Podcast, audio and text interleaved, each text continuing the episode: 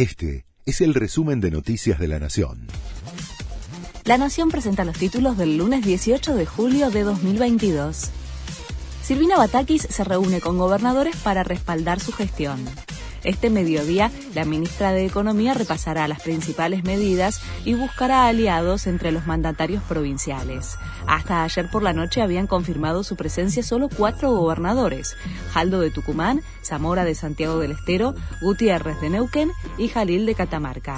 La reunión podría sumar participaciones a través de alguna plataforma virtual. Se cumplen 28 años del atentado a la AMIA.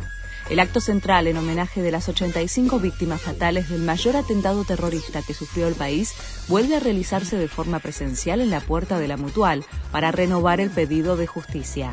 Como sucede cada 18 de julio, a las 9 y 53, hora exacta del ataque, se escuchará el sonido de la sirena y se leerán los nombres de las víctimas.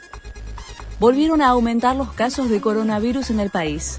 El Ministerio de Salud de la Nación informó que se registraron 39.656 contagios de COVID-19, un 24% más que la semana pasada.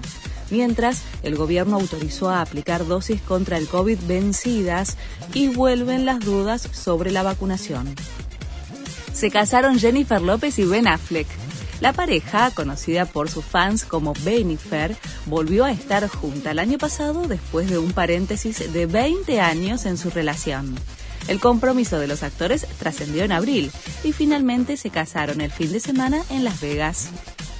Terminó la octava fecha del torneo de la liga. La fecha terminó con el empate sobre la hora que logró Vélez con River 2 a 2. El torneo tiene en este momento cuatro punteros. Godoy Cruz, News, Atlético Tucumán y Argentinos, todos con 16 puntos. La novena fecha se jugará entre mañana y el jueves. Este fue el resumen de Noticias de la Nación.